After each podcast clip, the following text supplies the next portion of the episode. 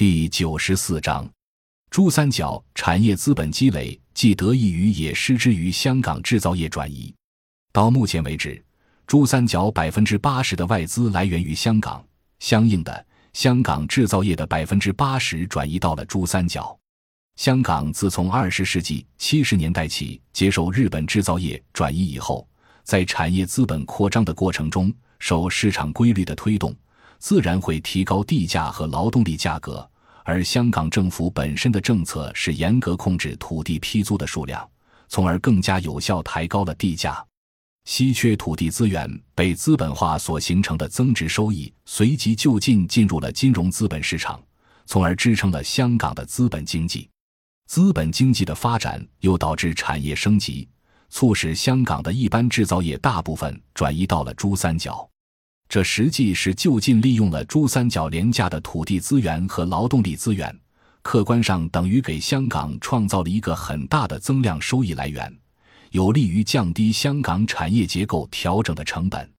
这样一种产业转移。一方面给过去国家工业化时期得到很少投资的珠三角平面转移过去了一个制造业，另一方面也给香港创造了类似美国的第三产业占 GDP 高达百分之八十的新的产业结构。当然，这种产业转移也给香港经济发展带来了很多遗留问题，主要是发展动力不足，没有制造业的支撑，只剩下转口贸易、房地产和金融业。近年来，一方面是上海与香港形成竞争关系，逐渐取代香港国际金融中心的地位；另一方面，香港这三业又是高度相关的，牵一发而动全身，而且缺乏基础产业和制造业的经济本来就极度不稳，因此，香港急需同珠江三角洲经济进行区域整合。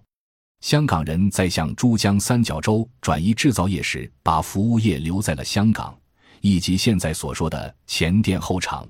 这是特殊的制度变化造成的，也是大国政治游戏的结果。英国在一九九七年香港回归之前，一方面策动大量香港资本出逃，另一方面大幅度提高公务员工资，增加基础设施建设的政府开支，给香港经济遗留下很多问题。中国是中央集权制。政府能够短期内动员四百六十亿的中资进入香港，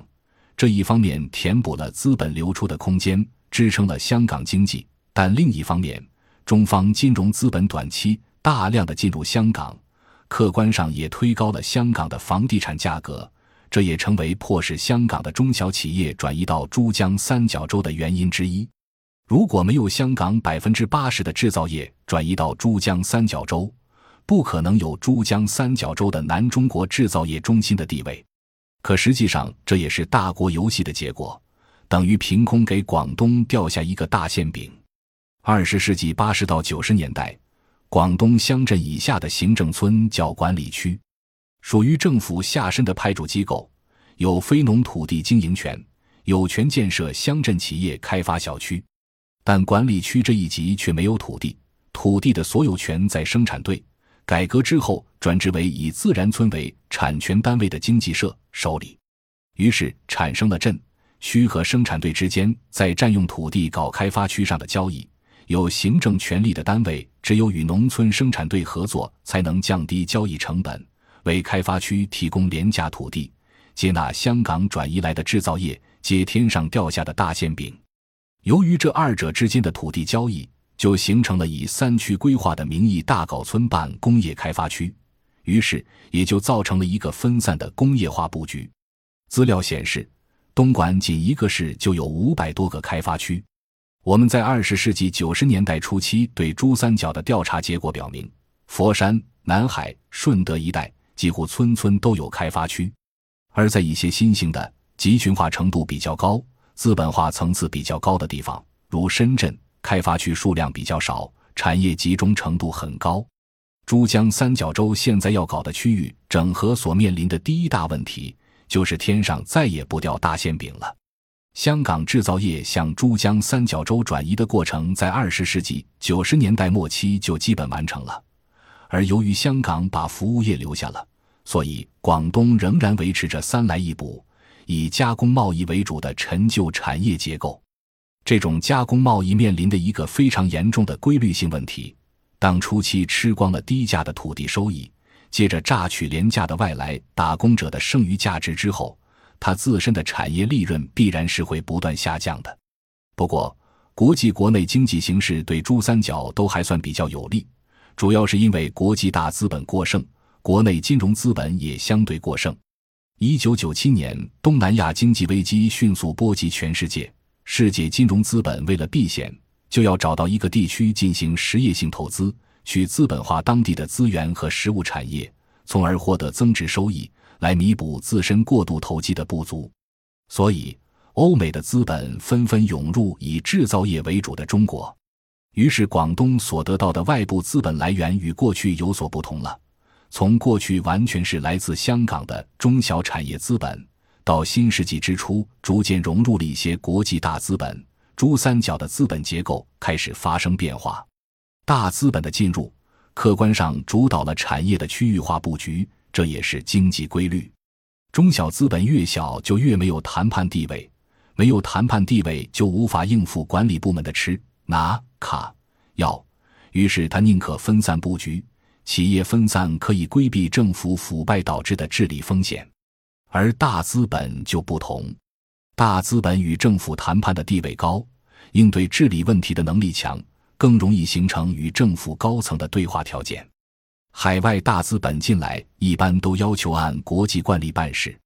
所以。国外大资本纷纷集中到那些垄断化程度最高、国内大资本控制程度最高的地方，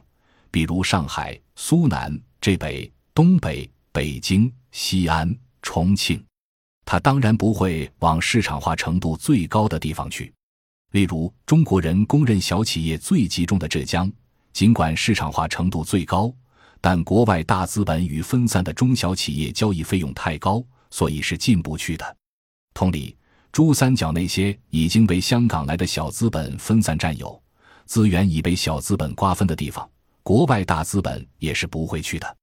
而在资源没有被小企业分散占有的地方，大资本才会去，并在这些地方迅速形成产业相对集中的区域布局。可见，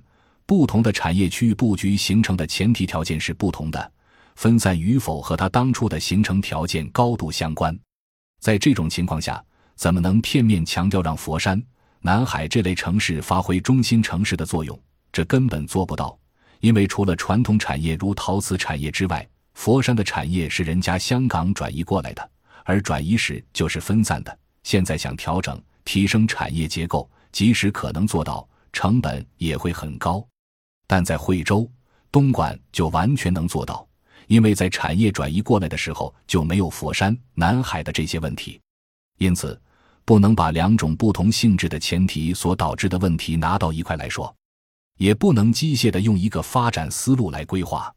如果真想形成城市群协调发展的态势，首先得问问自己那个地方有没有提升产业结构的可能。如果只是一般制造业的基地，几乎不可能提升产业结构。珠三角有些地方还不算是加工贸易，更不是一般贸易，不过是来料加工。因为产业的大部分有收益的链条不在本地，所以这种企业前期吃地产收益，现在吃劳动力剩余价值，而且利润越吃越薄。以不同的产业资本积累过程为基础，形成的制度也不同。大多数在广东的产业，无论是过去的电风扇、电冰箱这些传统产业。还是现在新兴的电子产业、IT 产业，基本上都是同一个微笑曲线的趋势，也就是利润不断摊薄。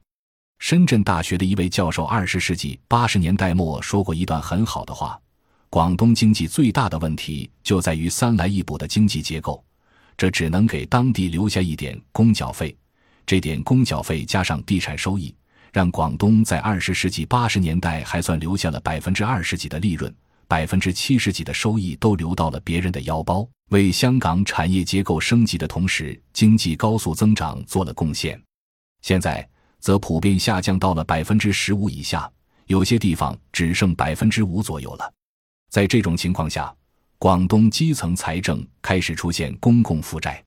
据了解，乡村两级公共负债就有九百亿元。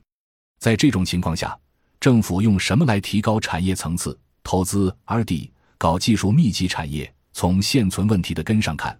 珠三角吃的利润主要还是来源于廉价劳动力。